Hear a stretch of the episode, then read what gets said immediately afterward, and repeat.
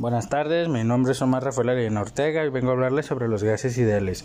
Un gas ideal es una sustancia de estado gaseoso cuyas partículas se mantienen en un número estable sin efectos electromagnéticos, es decir, que tienes control sobre ella.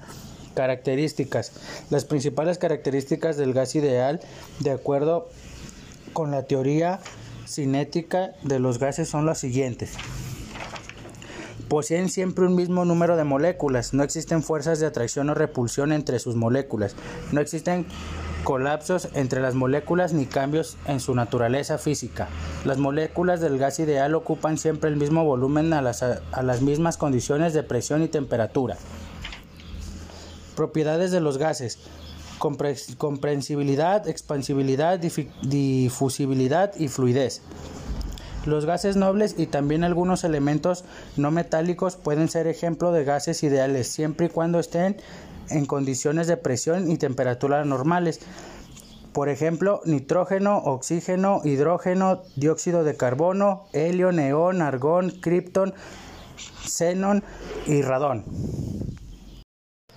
Por ejemplo, están los gases de uso medicinal, los cuales por sus características específicas son utilizados para el consumo humano y aplicaciones medicinales en instituciones de salud y en forma particular, como lo son oxígeno, óxido, de, óxido nitroso y aire medicinal. También están los gases de uso doméstico que se emplean principalmente para la cocina, la calefacción de agua, calefacción de ambiental, también suelen usarse para el funcionamiento de lavadoras, secadoras y neveras. Pues eso ha sido todo por mi parte, espero y les y le haya gustado y nos vemos.